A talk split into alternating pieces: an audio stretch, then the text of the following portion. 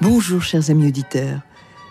C'est un enchantement pour moi de vous apprendre que Nicolas Stavi est venu nous présenter son disque consacré à Forêt. Pourquoi l'enchantement? Vous allez entendre cette musique complètement merveilleuse qu'on n'entend pas assez souvent. On l'écoute tout de suite. Je vous propose d'écouter extrait de ce disque, bien sûr. Le premier nocturne, le, le premier nocturne, l'opus 33 de Forêt. Et bien sûr, c'est Nicolas Stavi qui en est l'interprète.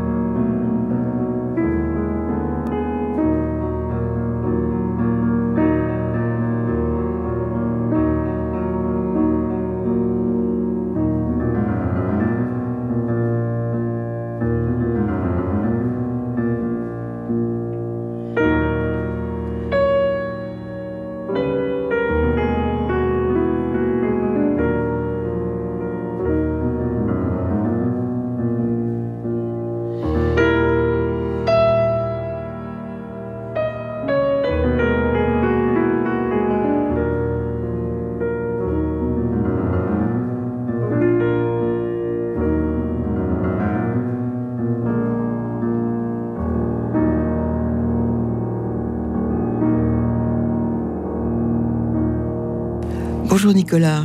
Bonjour Edith. Quelle bonne idée d'avoir enregistré Forêt. Alors je veux dire, c'est une double bonne idée parce que non seulement ce sont des œuvres, pour moi c'est un des musiciens euh, les que j'écoute le plus souvent parce que pour des tas de raisons qu'on va essayer de définir tous les deux aujourd'hui, euh, vous l'interprétez juste comme j'aime et ça veut dire très bien. Et puis et puis euh, on n'entend pas souvent Forêt vraiment et euh, bravo d'avoir fait ça. Alors, les caractéristiques de ce disque, on va parler de tout, de, votre carrière et tout ça, mais euh, déjà, pour dire que les caractères, les caractéristiques de ce disque, c'est que vous allez vraiment de la prime jeunesse, on peut dire, jusqu'au à la vieillesse. Et c'est une longue vie. Il est en 45, en 1845, euh, ce compositeur. Et il meurt en, 24 ou 26, je sais euh, un petit peu avant, je crois. Ah oui. 24 euh, peut-être, oui, peut-être 24. Oui, oui, absolument. Oui, dans, presque entièrement sourd. Hein. C'est une destinée absolument incroyable pour un, pour un compositeur, évidemment, mais qui finalement a tellement intériorisé sa musique qu'il l'entend à l'intérieur de lui-même. Hein. Et, les dernières pages de, Forêt, en effet, euh, le 13e Nocturne, hein, qui est sa dernière pièce pour piano, euh, qui est une, partition incroyablement émouvante, on, entend ce repli, ce, cette cette refermeture un petit peu comme faisait Brahms, le dernier Brahms, mais euh, avec une esthétique évidemment complètement française euh, chez Fauré et, cette, cette introversion, cette, euh, cette réflexion sur sa propre existence, cette angoisse. Moi, j'entends beaucoup d'angoisse. Euh, c'est très personnel, c'est très subjectif, bien entendu, mais l'angoisse de la vieillesse, l'angoisse de la mort, peut-être, euh, et, toute cette, cette écriture finalement extrêmement euh, humaine, extrêmement sincère, finalement, elle n'est pas si fréquente en musique française. Et, cette, cette musique qui raconte, cette musique qui parle de l'être humain, qui dit je, cette musique qui parle à la première personne, c'est une, à mon avis, une des caractéristiques, en tout cas moi, qui me bouleverse beaucoup chez Fauré, euh, dans, le, dans, dans, le grand panel de la musique française, disons. Euh, du post-romantisme jusqu'à euh, environ les années 1950, quoi. Voilà. Sûr, mais ce qu'il faut aussitôt ajouter, Nicolas, c'est que cette musique n'est jamais mièvre. Cette musique est toujours très grande. Et dans cette mélancolie de ce, ce 13e nocturne, il, y a quand même une maîtrise humaine, une maturité euh, ce n'est pas Dolores du tout. Tout à fait. Non, non, il n'y a aucun pathos, il n'y a aucune, euh, il n'y a pas de drame en fait. Hein. Il y a toujours une, euh, en, effet, vous avez parlé de, grandeur. Il y a une souffrance, mais il y a une grandeur, il y a une noblesse. Rappelons-nous les, portraits fascinants de, Nadar, hein, du photographe Nadar de Forêt, où on voit ce regard extrêmement perçant, extrêmement lointain, très noble. Il y a beaucoup de noblesse toujours. Il, y a, il ne s'apitoie jamais Hein. Il n'y a pas de drame, il n'y a pas de. Euh, et c'est en, ça, on, voit cet esprit très visionnaire, très lointain, très intense, très dense en même temps, euh, mais en effet jamais torturé, jamais, euh, jamais dans la ni dans la complaisance ni dans la torture. Alors c'est étrange, Nicolas, parce que euh, les plus grands pianistes vous disent ah c'est inouï, c'est unique, Forêt, ils reconnaissent la grandeur de Forêt, mais ils le jouent pas tellement. Non, c'est vrai que euh, c'est très surprenant ça. C'est une musique un petit peu euh, complexe, oui, parce qu'elle est intime et en même temps elle n'est elle n'est elle est loin d'être étriquée. C'est une intimité intense, dense, euh, je dirais pas épaisse parce que c'est toujours très transparent, mais euh, il n'y a pas d'épaisseur, mais il y, a y a, y a une densité malgré tout. Et, euh, et c'est un univers harmonique. plus on avance, ah, c'est très riche, hein, c'est très très riche et très, complexe, subtil. très subtil, parce que ce sont des harmonies très travaillées. En même temps, il utilise énormément la polyphonie, des voix qui s'entremêlent. Hein, mais sans épaisseur, sans, sans c'est, ça reste toujours transparent, c'est lumineux. Mais le langage est assez complexe Et le, rôle de l'interprète, de finalement de remplir cette densité et cette complexité de l'écriture, tout en, restant transparent, c'est là une des grandes difficultés. Et en même temps, je trouve euh, ce qui fait l'immense beauté de, cette musique. Alors, euh, je, suis presque plus à l'aise pour, pour dire devant vous, Nicolas, que j'ai vraiment admiré, parce que euh, on, on s'est dit, oui, forêt, bon, déjà c'est merveilleux, il existe, il est enregistré mais on joue comment?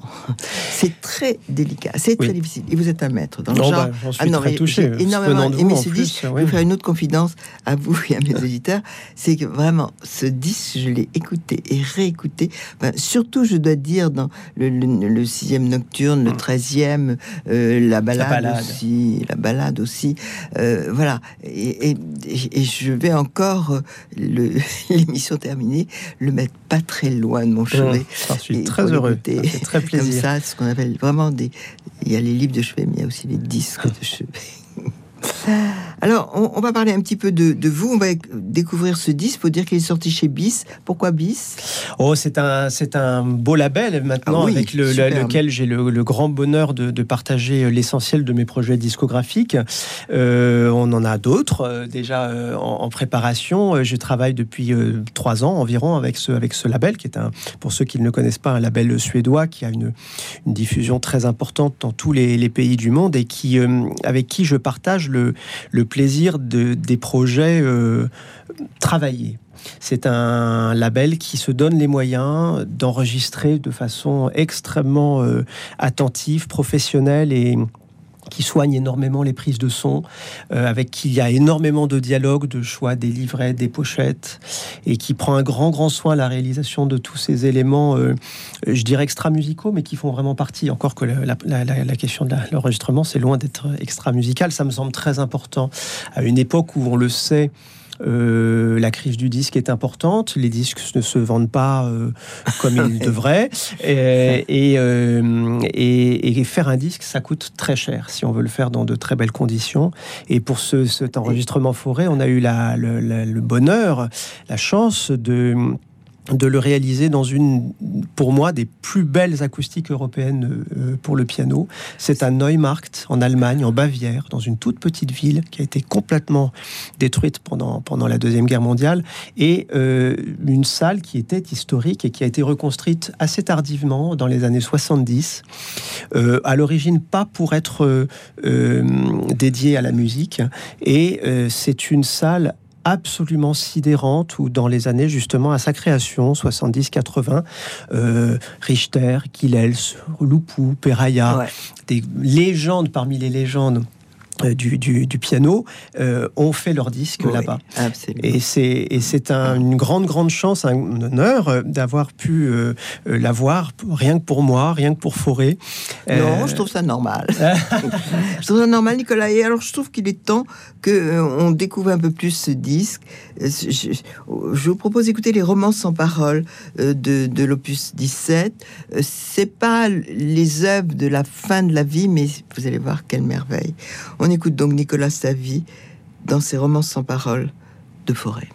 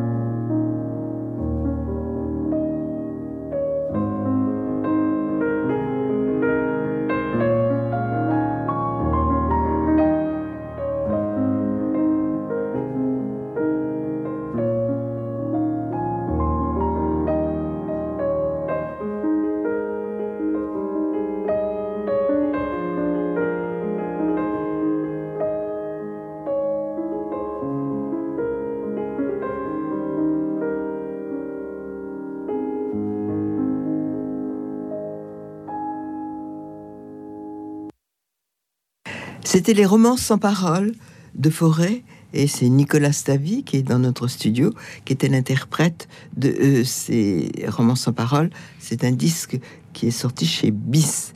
Euh, J'aimerais maintenant qu'on parle un peu de, de, vous, de votre carrière. Vous avez toujours des tas de projets. Est-ce que je, peux dévoiler, un, euh, être indiscrète et, dire à mes chers auditeurs que vous allez créer un festival? Oh bah Oui, c'est loin d'être une, indiscrétion, au contraire.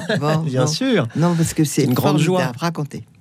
Ah ben c'est une grande joie. C'est un projet qui, que, que, je cherche à, à, construire depuis maintenant plusieurs années dans le Périgord noir. C'est une région que j'aime beaucoup, où nous avons une maison de famille. Et, et c'est une région que j'aime beaucoup pour son patrimoine avant tout.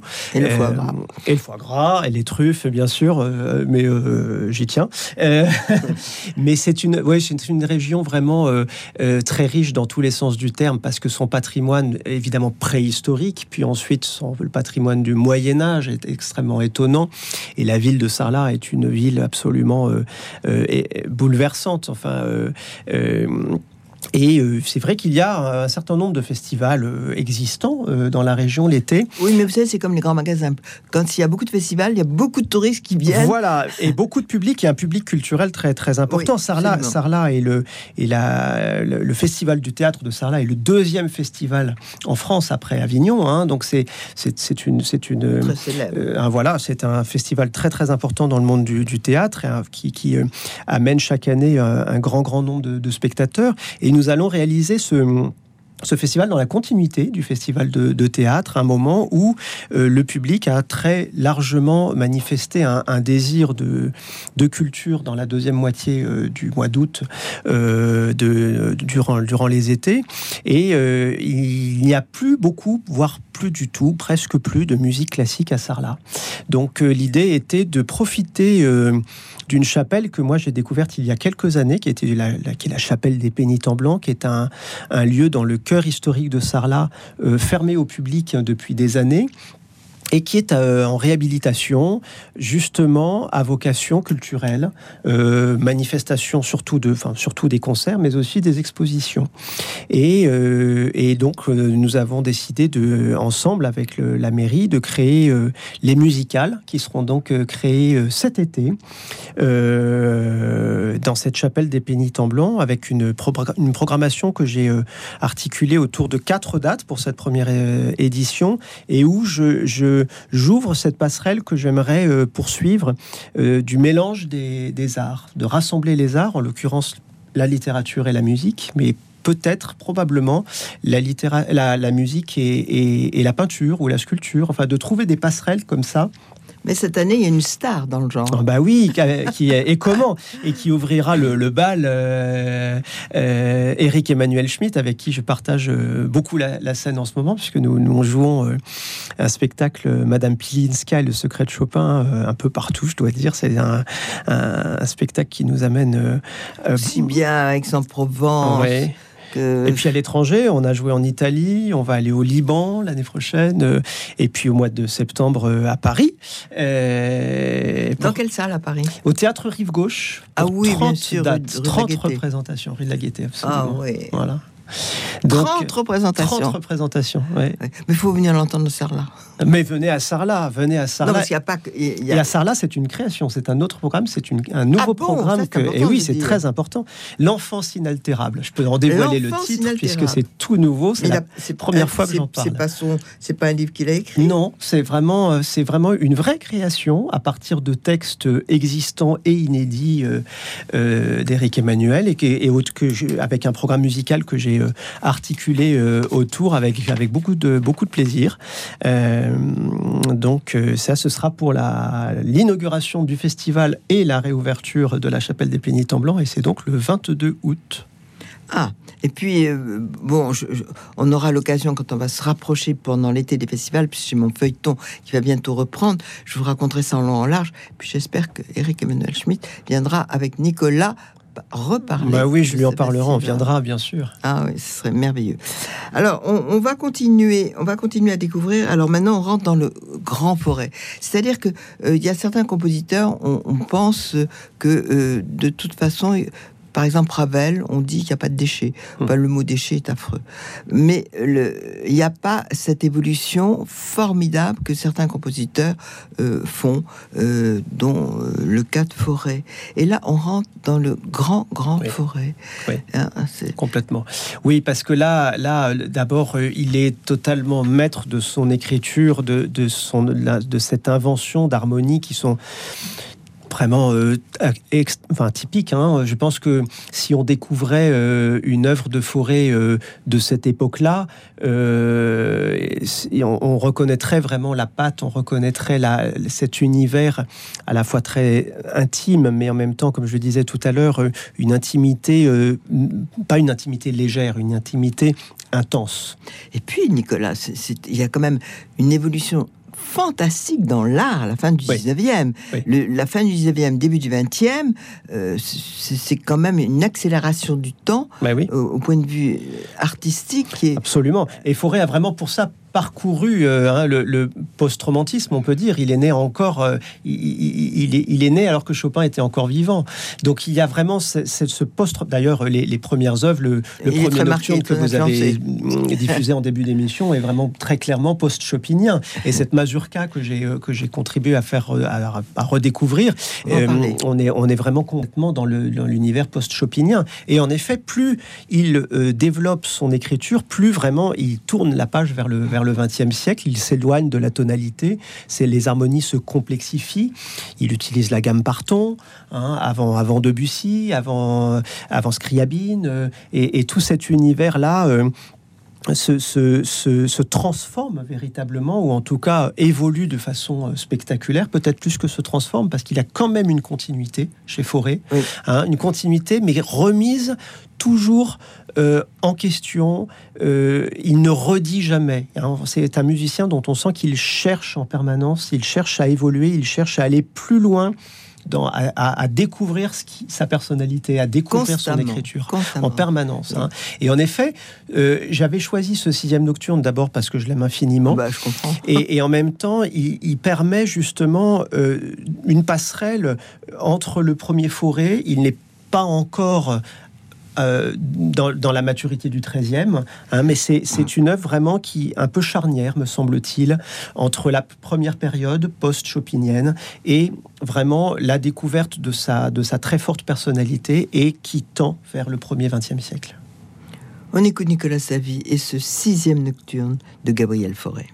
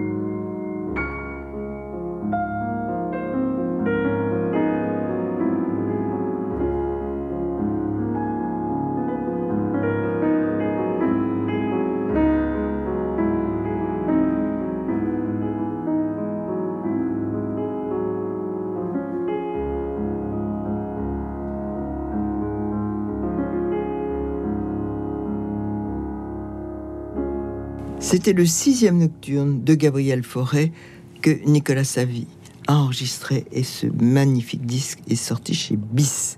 Alors Nicolas, euh, il faut encore dire en parlant de ce disque, que euh, vous avez été très curieux, vous, allez, vous avez cherché des, des pages qui n'étaient pas enregistrées du tout.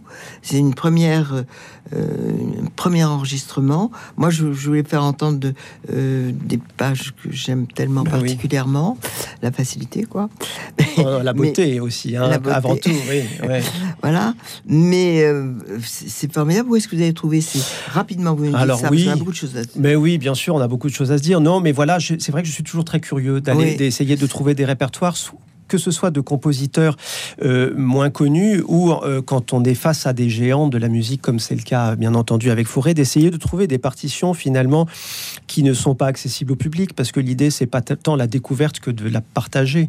Euh, donc c'est j'ai cherché parce que je m'étais dit que c'était un compositeur dans les géants français qui finalement était peut-être un petit peu moins moins joué que Debussy, que Ravel, et, et que comme il a immensément écrit pour le piano que j'avais peut-être une chance de trouver des choses. Et donc en cherchant, en en parlant beaucoup à des chercheurs, à des musicologues. La famille. À, voilà, eh bien, j'ai, euh, j'ai, appris qu'il y avait en effet un certain nombre d'inédits qui allaient être euh, édités pour la première fois prochainement. Ils ne le sont pas encore chez ah, Berenreiter.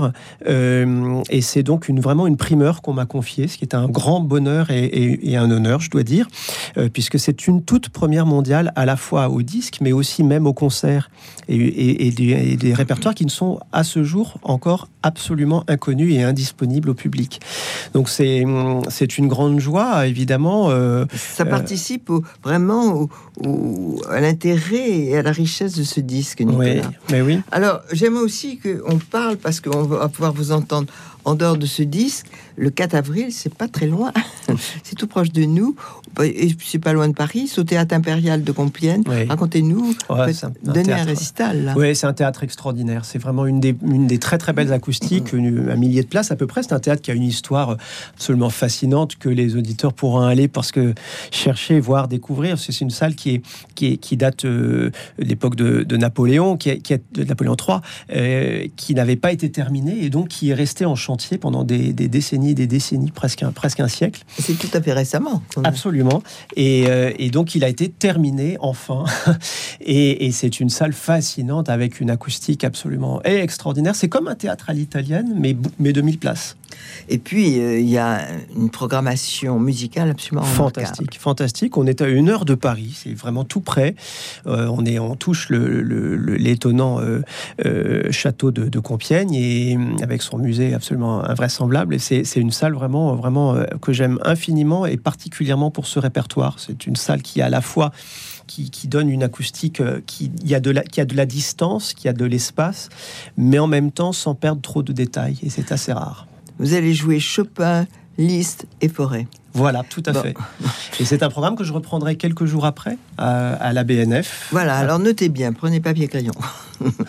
voilà, vous avez tous de temps en temps la bibliothèque Mitterrand. Voilà, dans là, vous n'irez pas pour lire, vous irez pour écouter de la musique. Voilà, ben oui, c'est le concert parisien, on peut dire, de lancement de, ce, de ce disque à la BNF, ce qui a un sens par rapport aux inédits hein, du programme, qui ne sont pas dans les murs de la BNF, qui sont aux États-Unis, mais euh, mais qui aurait très bien pu, qui aurait peut-être dû arriver dans les collections de la BNF et dans la, ce magnifique auditorium que, que, finalement le public euh, mélomane connaît peu, mais qui est, un, qui est un très très beau lieu parisien et euh, où je, je, jouerai ce programme avec là aussi Chopin Liszt et, en montrant un petit peu la, la filiation qu'il y a entre ces trois compositeurs. Et forêt. Et forêt. Bien sûr. Et alors, il y a une chose que j'aime bien, parce que c'est pas quand même euh, au centre, c'est pas comme la salle Playel ou le théâtre des Champs-Élysées. Euh, c'est euh, dans cette bibliothèque et c'est à 18h30. Et ça, c'est un très bon horaire. Ben Mardi, 18h30, 9 avril. Vous notez, mardi, 18h30, 9 avril. Euh, on peut acheter des places? Oh oui, tout à fait, sur le site de la BNF. Je crois qu'elles sont d'ailleurs euh, très peu chères. Et, euh, et, ah. donc, il est tout à fait possible sur le, ou en appelant la BNF, tout simplement. C'est encore plus simple. Bien, parfait, euh, c'est noté. Et euh, euh, il, faut dire aussi qu'à Lille, vous avez donné encore, vous allez jouer dans le cadre du festival, vous allez jouer en juin, vous allez jouer encore ce même récital à Toulouse. Ça marche bien, hein, mmh. on dit. Bah, oui, et puis beaucoup cet été.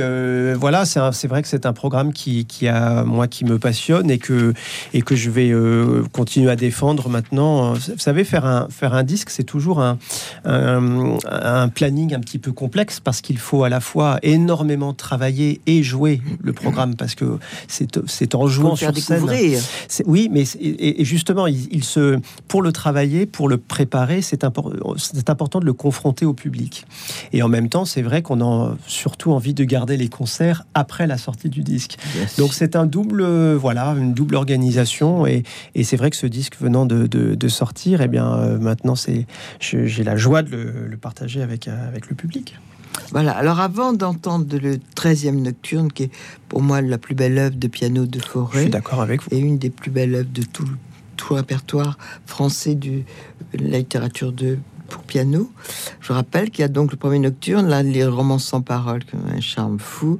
Ces deux, deux œuvres qu'on va enfin pouvoir découvrir grâce à Nicolas Stavi, la sonate et la mazurka. Ce nocturne numéro 6, le, nocturne numéro 13 qu'on vient d'entendre, et euh, non, qu'on va entendre. Et euh, toutes ces œuvres-là sont donc sorties chez Bis propose de terminer cette émission avec ce chef-d'œuvre, le 13e nocturne de Gabriel Fauré, que Nicolas Savy interprète.